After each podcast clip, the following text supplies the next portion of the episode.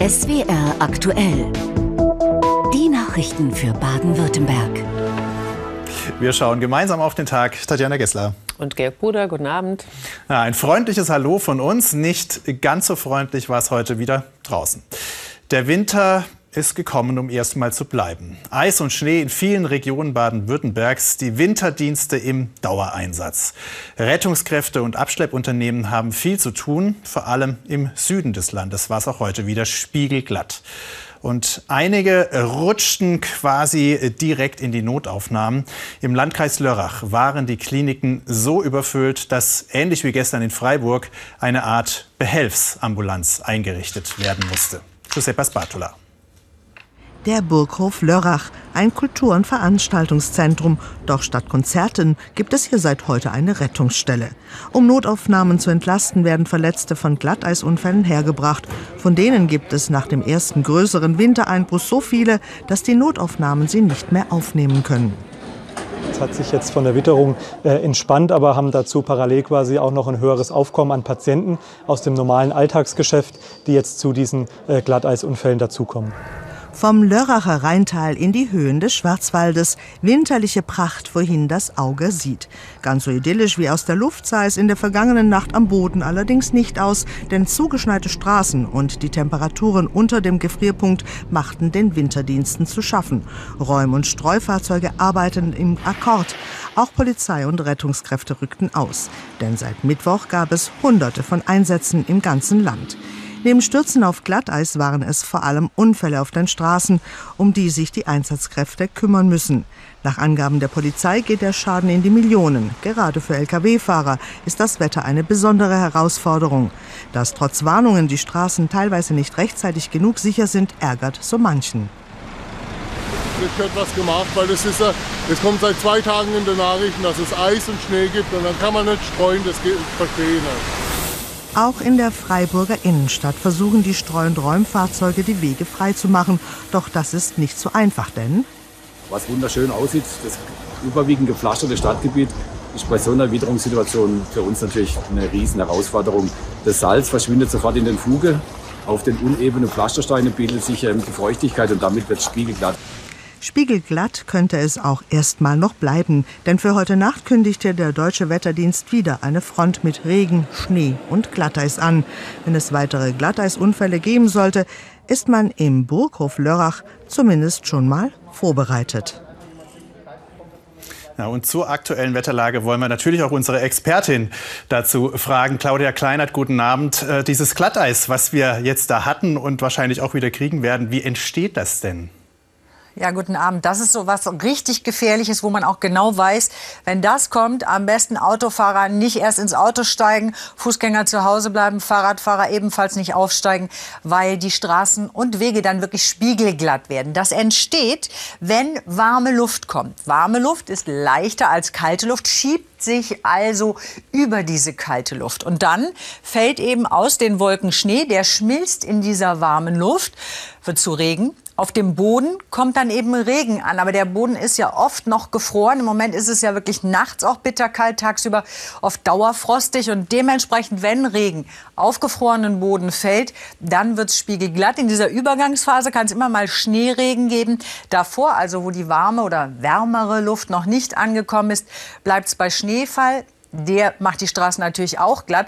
Das ist aber nicht ganz so gefährlich, wie wir das von diesem gefrierenden Regen kennen. Denn da kann man wirklich gar nichts mehr machen. Das ist ja auch interessant, das mal so erklärt zu bekommen. Vielen Dank. In den kommenden Tagen soll es ja kalt bleiben. In welchen Regionen in Baden-Württemberg müssen sich die Menschen denn auf Glatteis weiterhin einstellen? Das gilt vor allen Dingen noch für die kommende Nacht und morgen früh, weil da haben wir es ebenfalls noch mal mit gefrierendem Regen, zum Teil auch mit Schnee zu tun. Und wir sehen hier ganz gut, also gefrierender Regen, dieses ganz gefährliche am ehesten im äußersten Südosten Baden-Württembergs. Da kann es noch mal zu gefrierendem Regen kommen, also so Oberschwaben, Allgäu, daran anschließend dann Schneeregen und eben auch Schneefall. Klar, der Schnee macht die Straßen ebenfalls glatt.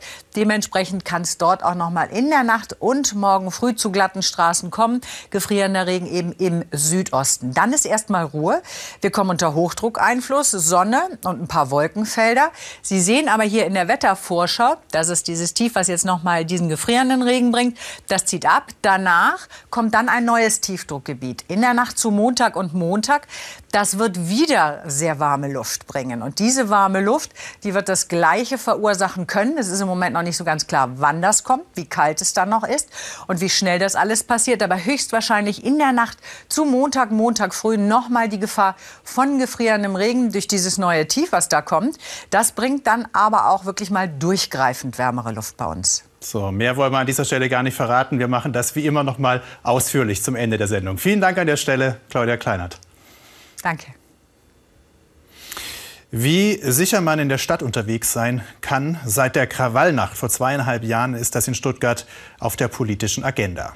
Kameras, die Straßen rund um Plätze, äh, Plätze rund um den Schlossplatz im Auge haben, die wurden schon relativ bald installiert. Jetzt geht die Landeshauptstadt einen Schritt weiter. Ähnlich wie in Berlin, Hamburg oder Köln wird es ab dem kommenden Jahr eine Waffenverbotszone geben. Das hat der Gemeinderat heute Abend beschlossen. Dabei geht es vor allem um Messer mit feststehenden Klingen mit mehr als vier Zentimeter Länge. Ist das verhältnismäßig? Die Polizei sagt ja, denn sie beobachtet, dass beim Partymachen immer mehr dieser Waffen mitgeführt und auch benutzt werden. 1048 Mal gab es im vergangenen Jahr in Stuttgart Gewaltdelikte, bei denen ein Messer im Spiel war. Martin Rottach. Messerangriffe in Stuttgart. Sie halten die Polizei in Atem und füllen die Zeitungen. Nicht nur die Polizei sieht einen Anstieg der Fallzahlen, auch die Stadt will nun verstärkt gegen die Gewalt vorgehen mit einer Messerverbotszone. Wir haben im Cityring samt Stadtgarten äh, ein Problem bei Messerdelikten und die Zahl der Messerdelikte hat sich in jüngerer Vergangenheit enorm erhöht und deswegen sind wir da, zu der Überzeugung gelangt, dass wir jetzt zur Tat schreiten sollten. Im Innenstadtbereich in Stuttgart soll sie nun nach Angaben der Stadt in den ersten Monaten des nächsten Jahres kommen, auf einem Gebiet von etwa 100 Hektar. Die Waffenverbotszone gilt dann am Wochenende zwischen 20 und 6 Uhr und umfasst vor allem das Mitführen von Messern. Aber ist die Zone wirklich notwendig? Fühlen sich Jugendliche durch das Verbot sicherer? Wir haben mittlerweile leider viel zu viele Leute, die kleine Klappmesserchen mitnehmen und sowas. Und das heißt ja da immer, wenn du ein Messer bei dir führst, dann werden die Leute das in der, benutzen in der Extremsituation. Ich weiß nicht, ob es so einen immensen Unterschied machen würde. Wird man dann öfters kontrolliert? Stand die Frage, weil ich glaube, darauf hätte ich weniger Lust. Mir ist egal. Hab keine Angst vor Messer. Reine Symbolpolitik sehen Kritiker der Waffenverbotszone. Luigi Pantisano bezweifelt, dass die Zahlen der Messerattacken wirklich hoch genug sind. Außerdem könne erarbeitetes Vertrauen bei Jugendlichen durch die Verbotszone wieder zerstört werden. Der Oberbürgermeister und die CDU hier pushen das Thema ganz, äh, ganz stark, um ihre Klientel zu bedienen, eine rechte, konservative Klientel, die so die starke Law-and-Order-Politik möchte und Prävention auch despektierlich als äh, so nice to have äh, deklarieren und eben die Polizei, die einfach ähm, noch mehr Anlässe haben möchte, noch mehr Gründe haben möchte, um anlasslos auch ein Stück weit dann die Innenstadt zu kontrollieren. Es gibt kein Mehr an Kontrolle. Unser Ziel ist es auch nicht, äh, irgendwo, ich sage mal, einen Ring um die Innenstadt zu ziehen und Zugangskontrolle durchzuführen, sondern in den schon bestehenden Kontrollen ein zusätzliches Instrument zu haben. Denn bisher musste die Polizei aufgegriffene Waffen wieder zurückgeben, so der Polizeipräsident. Jetzt könne sie diese konfiszieren. Für zwei Jahre soll die Waffenverbotszone zunächst gelten und dann ausgewertet werden. Alle Beteiligten wünschen sich eine friedlichere Innenstadt und sind sich einig, das Waffenverbot kann nur eins von mehreren Instrumenten dafür sein. Wir machen weiter mit den Nachrichten und Tatjana. Nach der Razzia bei Reichsbürgern sieht der Landesverfassungsschutz eine Nähe zwischen der Reichsbürgerszene im Land und den Anti-Corona-Demonstranten, so die Behörde gegenüber dem SWR. Beide Gruppen sehen den Staat als ihren primären Feind an. Razzia gegen die Reichsbürger vergangene Woche. Eine kleine Gruppe von Spinnern oder ist ihr antidemokratisches Gedankengut doch weiter verbreitet? Laut Verfassungsschutz haben sich Reichsbürger im Land immer wieder auch unter Corona-Demonstranten gemischt. Dann kommt es natürlich sehr, sehr schnell auch zur Übernahme von solchen extremistischen Verschwörungsnarrativen, extremistischen Argumentationsmustern durch Personen, die vorher mit Extremismus als solchem vielleicht nie in Berührung gekommen sind. Berührungspunkte gibt es auch zwischen Reichsbürgern und der AfD. Unter den Festgenommenen eine frühere Abgeordnete der Partei. Für Christina Baum, die für die AfD Baden-Württemberg im Bundestag sitzt, kein Problem. Ich weiß nicht, warum ich mich distanzieren soll. Ich kenne niemanden von denen. Und distanzieren bedeutet ja auch immer ausgrenzen. Mit denen möchte ich nichts zu tun haben. Das ist keine Lösung. Wir müssen mit allen in unserer Gesellschaft leben. Wir haben schon genug Spaltung. Wir müssen uns mit den Gedanken auch auseinandersetzen. Diese Gedanken sind laut Generalbundesanwalt der gewaltsame Umsturz des demokratischen Systems in Deutschland. Mehr als 20 Festgenommene sitzen mittlerweile in Untersuchungshaft. Einen ausführlichen Bericht darüber, wie die rechtsextremen Strömungen zusammenhängen und wo im Land sie besonders stark sind, sehen Sie heute um 20.15 Uhr in Zur Sache Baden-Württemberg. In der Heidelberger Bahnstadt ist schon wieder eine Bombe aus dem Zweiten Weltkrieg gefunden worden. Sie liegt nur wenige Meter von dem Ort entfernt, an dem in der vergangenen Woche ein Sprengsatz entdeckt wurde. Nach Angaben der Polizei kommt es im Bereich der Bahnstadt zu Behinderungen. Noch in der Nacht will der Kampfmittelräumdienst die Bombe entschärfen. Rund 7000 Menschen sind von Evakuierungsmaßnahmen betroffen. Wolfgang Schäuble sitzt für den Wahlkreis Offenburg seit 50 Jahren im Bundestag, so lange wie kein Abgeordneter vor ihm. Dafür wurde er heute im Bundestag geehrt. 1972 zog Wolfgang Schäuble erstmals ins Parlament ein. Ein halbes Jahrhundert Abgeordneter und kein bisschen müde. In seiner Rede regt er eine grundlegende Staatsreform an. Je mehr wir begreifen, dass wir nicht einfach so weitermachen dürfen, umso eher wächst die Chance, für notwendige Änderungen stabile Mehrheiten zustande zu bringen. Schäuble bekleidete in seiner Laufbahn nicht nur mehrere Ministerämter, sondern war auch Bundestagspräsident. Großer Beifall für Wolfgang Schäuble. Bei dem, was heute sonst noch im Parlament diskutiert und dann auch beschlossen wurde, wird man noch abwarten müssen, ob es Applaus verdient hat.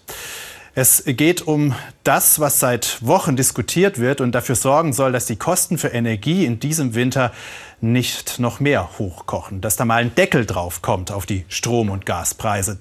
Deckel oder Bremse, egal wie man es nennt. Wichtig ist ja, wie sie funktionieren sollen, die Strom- und Gaspreisbremsen. Und das erklärt uns Petra Nikles.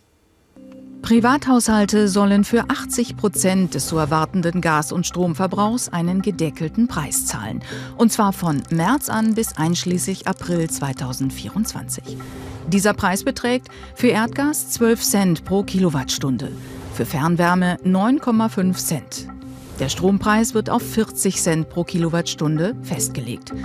Für den Verbrauch über die 80-Prozent-Grenze hinaus wird der reguläre Marktpreis fällig.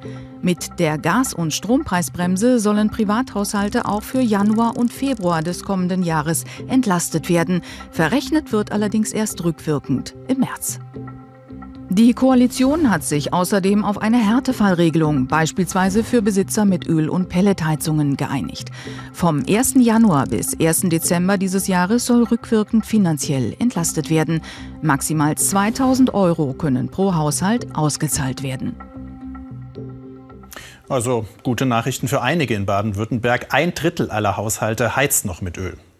Strom brauchen wir alle. Und da könnte es sich in diesem Winter lohnen, den Stromzähler genau im Blick zu haben. Die Politik will uns ja nicht nur entlasten, sondern auch, dass wir sparen. Unter 80 Prozent des Verbrauchs bleiben und damit auch dazu beitragen, dass die Gasspeicher gefüllt bleiben. Ob dieser Plan aufgeht, wird sich zeigen. Die Opposition im Bundestag bezweifelt das, während die regierende Ampelkoalition ihn natürlich ziemlich gut findet. Auch weil, um das Ganze zu finanzieren, sogenannte Übergewinne herhalten sollen, die Energieunternehmen durch die hohen Marktpreise gemacht haben. Eine spannende Debatte im Parlament, die unser Korrespondent Sebastian Deliger heute erlebt hat. Es war eine Art Baden-Württemberg-Duell um die Gas- und Strompreisbremse. Grünen-Chefin Ricarda Lang aus dem Wahlkreis Backnang-Schwäbisch Gmünd lobt, dass für die Strompreisbremse Übergewinne abgeschöpft werden. Dann ist es doch klar, dass wir einen Teil dieses Geldes nutzen, um Entlastungen für die Breite der Bevölkerung zu finanzieren. Und so machen wir aus dem viel herbeibeschworenen Winter der Wut einen Winter der Solidarität. Dann Andreas Jung aus dem Wahlkreis Konstanz, der Energieexperte der CDU. Er sagt, die Gas- und Strompreisbremsen kämen viel zu spät. Viel zu spät ist dann die Gaskommission eingesetzt worden, erst im September. Und das ist der Grund, warum diese Bremsen nicht vor dem Winter kommen, sondern erst nach dem Winter. Aber auch für diejenigen hat der Bundestag heute Hilfen parat, die mit Öl heizen, Pellets oder anderen Heizstoffen. Sie haben einen Anspruch auf die Unterstützung, wenn Sie äh, bei Rechnungen, die Sie im Jahr 2022 gezahlt haben, einen, eine Preissteigerung von äh, mindestens 200 Prozent haben. Und wenn das eine Bagatellgrenze von 50 Euro überschreitet, und dann müssen Sie einen Antrag stellen und äh, wie das Antragsverfahren genau äh, sein wird, äh, das wird in den nächsten Wochen noch geklärt. Und zwar mit den Bundesländern. Die AfD kritisiert dagegen die Hilfsprogramme und sieht die Lösung woanders. Nämlich alle verfügbaren Kern- und Kohlekraftwerke wieder ans Netz zu nehmen oder weiterlaufen zu lassen, eigene Gasvorkommen nutzen und vor allem, vor allem nicht aus teurem Gas Strom zu erzeugen und diesen dann in riesigen Mengen ins Ausland zu exportieren. Am Ende beschließt der Bundestag die Energiepreisbremsen mit den Stimmen von SPD, Grünen und FDP. Und das heißt jetzt viel Arbeit für die, die dafür sorgen, dass die Energie bei uns zu Hause ankommt. Weniger diejenigen, die dafür sorgen, dass die Netze stabil bleiben, sondern die Strom- und Gasanbieter, die das jetzt abrechnen müssen. Gebremst werden die Preise ab März, aber rückwirkend zum Januar. Das aber nur bis 80 Prozent. Und das sollen die Kunden dann auch noch nachvollziehen können. Vor allem kleinere Unternehmen und Stadtwerke stöhnen über den Aufwand, den sie seit Wochen damit haben. Vanessa Kopp. Auf die Mitarbeiter der Stadtwerke Böblingen wartet eine Mammutaufgabe. Die Preisbremse ist beschlossen, die Energieversorger müssen das nun bis Ende März umsetzen. Ein knappes Zeitfenster. Die Software muss angepasst werden, die Mitarbeiter brauchen eine Schulung und die Kunden wollen ausreichend informiert werden. Christine Tomschi, Geschäftsführerin der Stadtwerke, weiß, dass sie viel von ihren Mitarbeitern abverlangen muss. Weil eins darf man nicht vergessen, wir als Stadtwerke, wir sind jetzt die Stelle, die Transferleistungen an die Bürger leisten müssen, eigentlich nicht unsere Kernaufgabe. Ähm, und wir versuchen das natürlich trotzdem zu meistern. Und die Energiepreisbremse ist nur ein Punkt auf der Agenda. In der Politik wurde einiges diskutiert, was die Energieversorger ständig vor neue Herausforderungen gestellt hat diejenigen, die uns wirklich operativ unterstützen, das sind unsere Verbände, die eben unsere Anwendungshilfen geben, die auch Musterpresseerklärungen ähm, an die Mitglieder verteilen. Ähm, und ohne deren Unterstützung würde auch gerade ein Werk in unserer Größenordnung das nicht meistern können. Um dabei den Überblick nicht zu verlieren, gibt es in Böblingen eine Taskforce. Jeden Morgen wird eine halbe Stunde lang die aktuelle Lage besprochen. Ein Mehraufwand, für den sich Christine Tomschi vom Staat mehr Unterstützung wünschen würde. Wir sind tatsächlich jetzt seit den Sommermonaten die ganze Zeit in so einem Dauerlauf unterwegs und diese Dauerbelastung, ähm, dass eben immer wieder neue Gesetze kommen und dass wir das dann umsetzen müssen mit kurzen Umsetzungsfristen, mit dem Thema, dass eigentlich nicht so richtig drauf geguckt wird, wie realistisch ist auch so eine Umsetzungsfrist. Ähm, das belastet die Mitarbeiterinnen und Mitarbeiter. Wie sich die Energiepreise in Zukunft entwickeln, das vermag die Geschäftsführerin nicht zu sagen. Vor 2024 sieht sie jedenfalls keine Besserung. Richtig entspannt wird auch der Jahreswechsel in Böblingen wohl nicht, denn die Umsetzung der Energiepreisbremse geht jetzt erst richtig los. Wir bleiben bei der Energie und wo sie herkommt. Heute gab es einen Gerichtsentscheid zu Neckar-Westheim, Tatjana. Zwei Anwohner des Atomkraftwerks Neckar-Westheim 2 sind mit ihrer Klage gegen dessen Weiterbetrieb bis April vor Gericht gescheitert. Die Klage werde zurückgewiesen, teilte der Verwaltungsgerichtshof des Landes heute mit.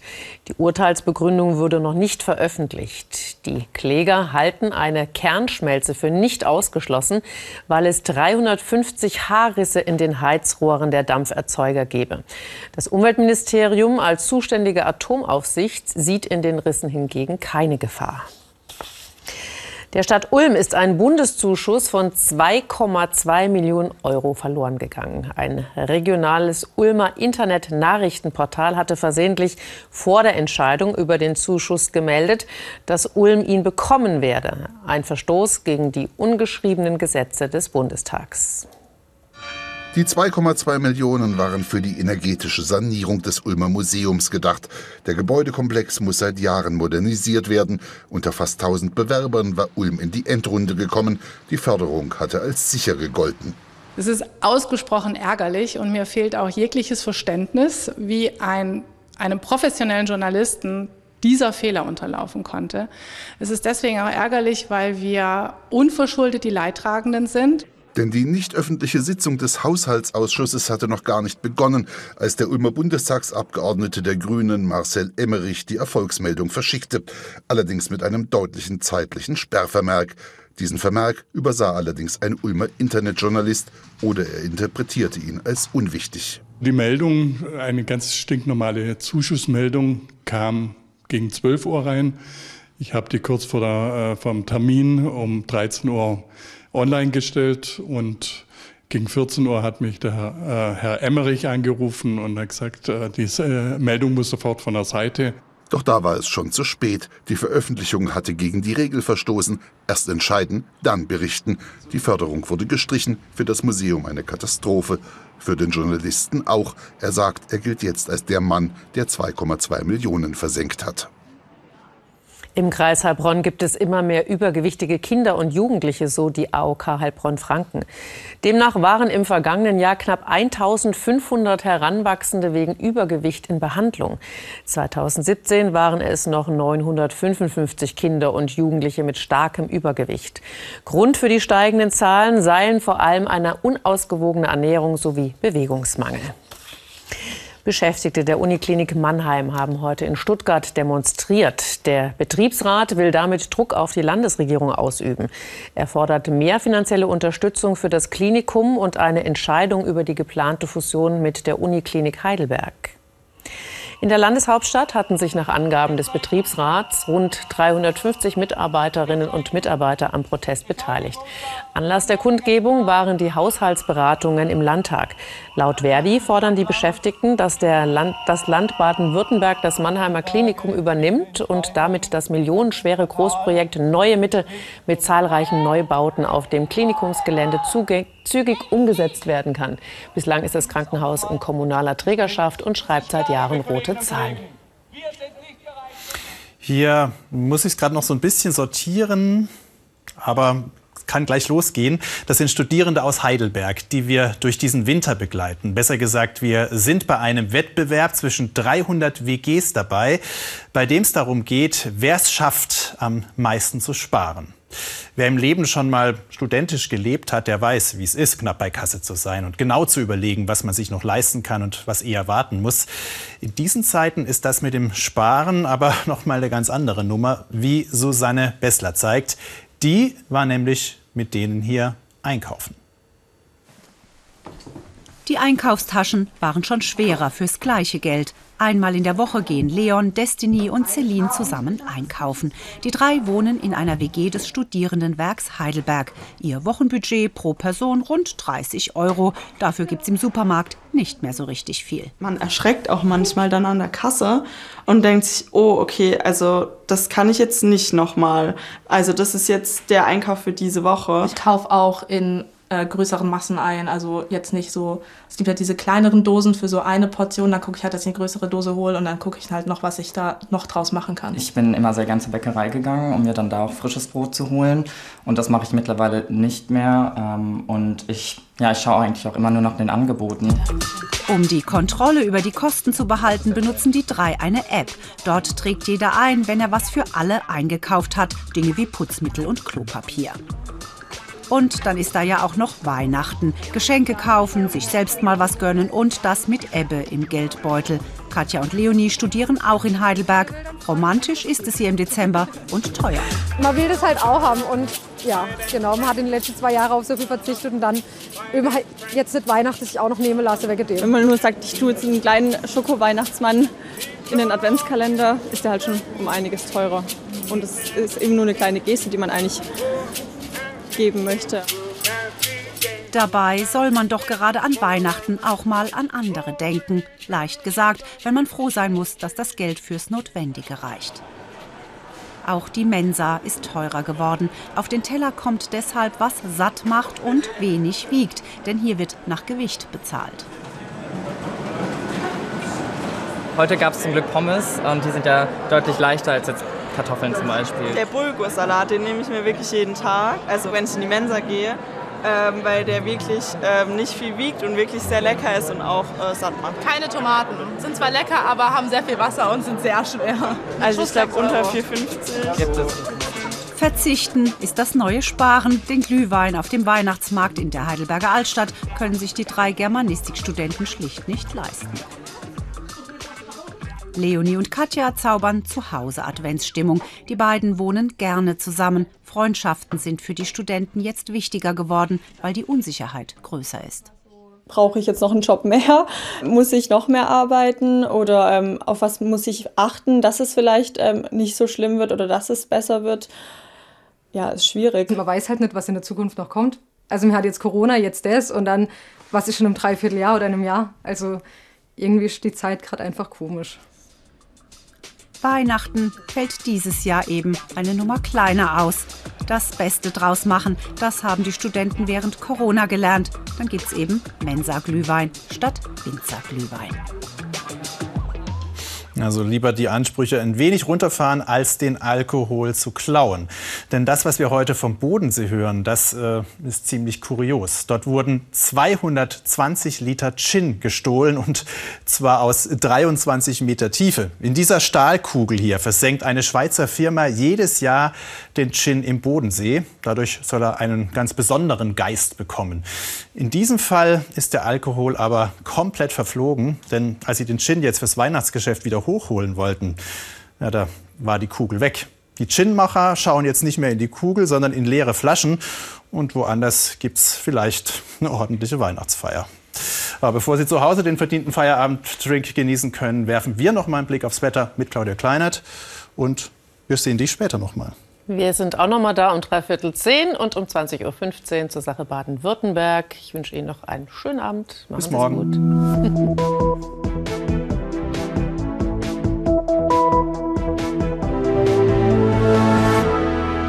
Hallo und herzlich willkommen zum Wetter für Baden-Württemberg. Auch in der Nacht und morgen früh kann es noch mal zu gefrierendem Regen kommen. Das hängt zusammen mit einem Tiefdruckgebiet. Das liegt über den Alpen und wird morgen dann, also vor allem in der Nacht und morgen früh, noch einmal dichte Wolkenfelder mit Regen zu uns schicken. Und Regen, der auf gefrorenen Boden fällt, ist sehr gefährlich. Das kann nämlich zu gefährlicher Glätte führen. Ansonsten wird es über der Mitte Baden-Württembergs auch morgen und in der Nacht noch mal etwas Schneefall geben können. Und wenn dieses Tief dann weg ist, kommen wir unter Hochdruckeinfluss. Das bedeutet häufig Sonnenschein, nachts bitterkalt, aber eben meist trockenes Wetter. Und dann kommt auch wärmere Luft zu uns. Das gilt vor allen Dingen für den Sonntag, Montag. Wahrscheinlich kommt diese warme Luft erst im Laufe des Montags zu uns. Sie sehen, wie sich diese kühle, kalte Luft immer mehr nach Nordosten zurückzieht. Dieses Tief, was da kommt, das kann aber dann in der Nacht zu Montag auch noch mal zu Eisregen führen, also zu gefrierendem Regen. Das werden wir im Auge behalten. Jetzt in der Nacht haben wir es eben im Südosten, also Richtung Oberschwaben, Allgäu, noch mit zum Teil Regen zu tun, der auf gefrorenen Boden fällt. Gefährliche Glättegefahr dort. Über der Mitte schneit es etwas nach Norden. Es ist meist trocken und zum Teil locker bewölkt. Deswegen dort auch sehr kalt. Temperaturen sinken auf minus ein bis minus sieben Grad. Morgen Vormittag Sonnenschein, Nebelfelder und im Süden und Südosten immer noch etwas Schneefall, der sich im Laufe des Nachmittags mehr und mehr nach Südosten zurückziehen wird. Von Nordwesten her Richtung Rhein und Main kommt dann häufiger die Sonne raus. Die Temperaturen steigen im Laufe des Nachmittags auf Werte von minus 4 bis 0 Grad, minus 5 Grad in höher gelegenen Tälern. Der Wind dazu ist schwach und kommt aus nördlichen Richtungen. Dann Hochdruckeinfluss, das heißt Sonnenschein in den Nächten, aber vor allem über Schnee, zum Teil minus 12, minus 15 Grad. Montag dieses Tief, das örtlich auch wieder zu gefrierendem Regen führen kann. Also es ist richtig winterlich und damit eben auch glatt bei uns.